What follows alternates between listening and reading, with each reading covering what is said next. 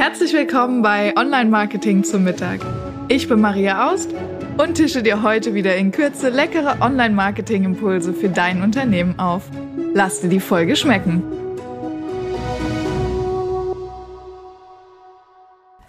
Die Casa Xing. Warum eine gewisse Unabhängigkeit von Social Media Plattformen so wichtig ist für dein Business. Schön, dass du wieder eingeschaltet hast hier bei Online Marketing zum Mittag. Ähm, ich möchte heute mit dir über ein für mich, finde ich, ganz wichtiges Thema reden, aus einem aktuellen Anlass. Vor ein paar Wochen hat Xing, also die Social-Media-Plattform, äh, angekündigt, dass sie ihren Eventbereich und die Xing-Gruppen komplett killen. Ja, also das heißt, es wird keine Gruppen mehr geben, es wird keine Events mehr geben von Xing. Und das ist natürlich für viele Leute sehr bitter, weil Xing, es gibt sehr, sehr große Xing-Gruppen. Es gibt Unternehmer, die haben jahrelang die Community über Xing gepflegt und aufgebaut ähm, und generieren darüber eben auch Kunden. Genauso wie die Events. Es gibt ja Xing kostenfrei und kostenpflichtig. Ähm, und das war immer ein gutes Tool, um Events anzukündigen, um eine Zielgruppe zu erreichen, um Ticketabwicklung zu machen, solche Dinge. Mm, und das fällt jetzt halt mit einmal weg. So. Na gut, mit einmal sagen wir es mal so, das wird zum Jahresende abgekündigt. Also die Leute haben jetzt noch ein bisschen Zeit, sich darum zu kümmern. Ähm, aber ich finde, es zeigt wieder, wie wichtig es ist, eine gewisse Unabhängigkeit von Xing sich zu erhalten. Oder nicht nur von Xing, überhaupt von allen Social-Media-Plattformen. Ja?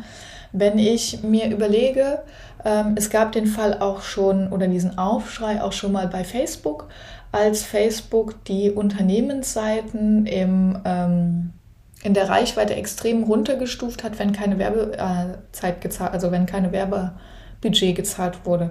Also wer sich noch daran erinnern konnte, ganz, ganz früher konnte man einfach eine Unternehmensseite bei Facebook aufmachen und relativ viele Leute einfach direkt erreichen und auch da eine Community aufbauen. Und so etwas gibt es eben einfach immer wieder, ähm, dass eine Social-Media-Plattform ihre eigene Strategie anpasst, weil das ähm, heißt zwar immer alles, ja, ist ja alles kostenfrei und kostenlos, aber natürlich sind hinter diesen Social Media Plattformen stecken Unternehmen, und Unternehmen wollen Geld verdienen. Und das machen sie eben oft durch Werbung oder eben auch durch Spezialisierung. Die gucken halt, was funktioniert gut, was funktioniert nicht gut. Wie können wir die Leute steuern und lenken, damit sie einfach tun, was wir wollen und ähm, unsere Formate benutzen und da ähm, ja einfach auch Geld mit generiert werden kann. So.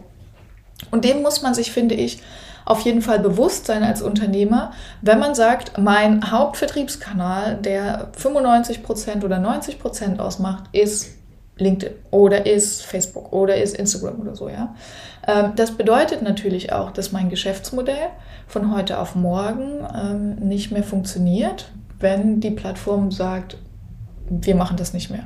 Oder es vielleicht auch die Plattform nicht mehr gibt. Ich meine, das ist jetzt ähm, wir sind in einer schnelllebigen Zeit, aber dass es so eine Plattform von heute auf morgen nicht mehr gibt, ist jetzt, ich sag's mal, eher unwahrscheinlich. Wobei, vielleicht kann auch jemand sich an MySpace oder solche Sachen erinnern. Also auch da Plattformen kommen und gehen, ja. Mm, also ich glaube, da muss man sich einfach nur bewusst sein und sich überlegen, ob man ähm, wirklich einen Vertriebsweg nur über ein ähm, ein Unternehmen machen will und ob man sich da abhängig machen will oder ob man das Ganze vielleicht auch ein bisschen aufteilt. Ja? Ähm, natürlich ist da auch wieder die Gefahr, wenn ich auf fünf Social-Media-Plattformen rumspringe, bin ich auf keiner richtig, meistens jedenfalls. Ähm, also entweder bin ich halt äh, groß auf Instagram und dann bin ich wahrscheinlich nicht so groß auf LinkedIn, ähm, weil dann oft die Kapazitäten fehlen. Also das ist so ein bisschen der Spagat zwischen, ich mache mich abhängig und benutze dafür diese eine Plattform richtig und ich mache mich nicht abhängig. Ähm, dafür bin ich aber ähm, auf drei oder vier Plattformen und muss die halt dann auch bespielen, was natürlich der drei- oder vierfache Aufwand sein kann. So, das muss ich mir dann überlegen. Ähm, und an der Stelle möchte ich gerne eine Lanze brechen für die eigene Webseite. Ja, ähm, nicht nur, weil wir die Webseitenhelden sind, sondern auch, weil die Webseite der Ort ist, über die du die meiste ähm, Hoheit hast, ja. Also das gibt dir ein, ein extrem hohes Maß an Unabhängigkeit, ähm, wenn die Webseite sozusagen dein, ich nenne es mal, Herzstück des Online-Marketings, ist dein Zentrum. Also wenn du das wirklich bespielst und benutzt, dann ähm, kannst du die Social-Media-Kanäle drumherum auch nutzen, bist aber natürlich deutlich unabhängiger, weil du einfach sagen kannst, hey, guck mal, ähm, meine Webseite gestalte ich so, wie ich will. Jetzt kommt da ein kleines Sternchen dran, weil auch das natürlich nicht zu 100% stimmt. Also wir sind auch da immer ein bisschen abhängig. Ähm, wir arbeiten ja ganz viel mit SEO, also Suchmaschinenoptimierung. Und auch da ist es so, ja, Google, ähm, wenn Google sagt, okay, äh, das Wort Webseite gefällt mir nicht mehr, das ähm, wird in der Suche jetzt nicht mehr gefunden, ja, dann werden wir nicht mehr gefunden. Dann ist natürlich auch für uns blöd, ja.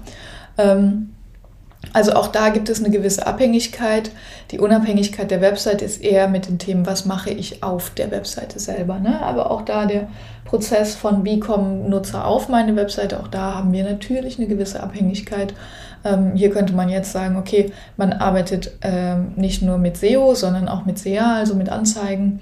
Ähm, und dann hätte man auch da wieder eine gewisse Unabhängigkeit geschaffen. Oder man sagt halt, man bespielt einen Social-Media-Kanal und SEO.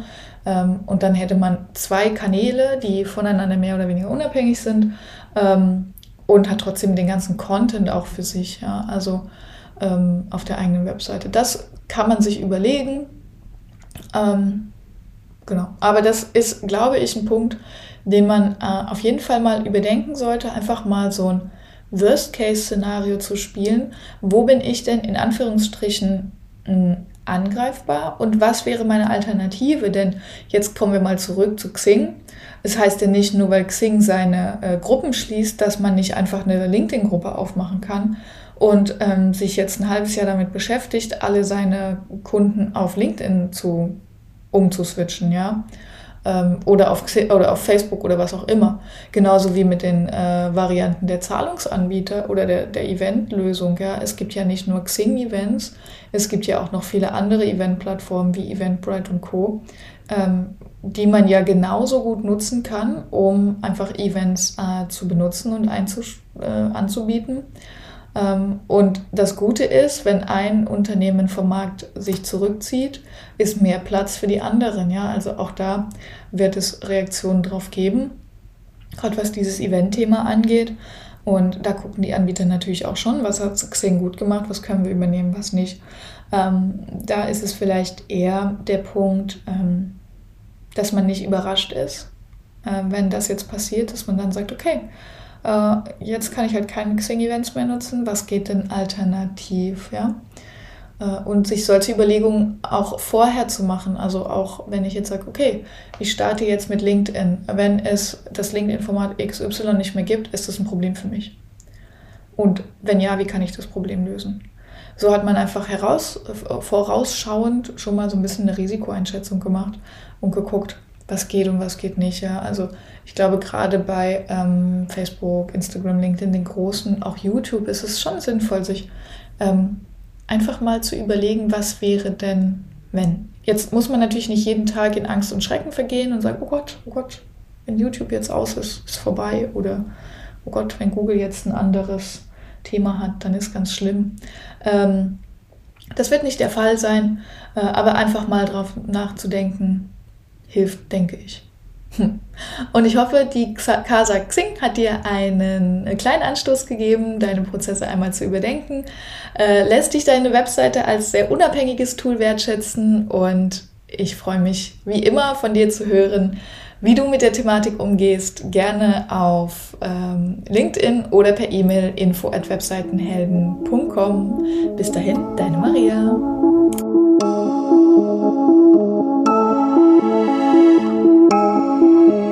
Ich hoffe, du bist satt geworden und hast einen leckeren Impuls mitgenommen. Bewerte den Podcast gerne auf iTunes, damit uns noch mehr Menschen zum Online-Marketing-Mittagessen begleiten.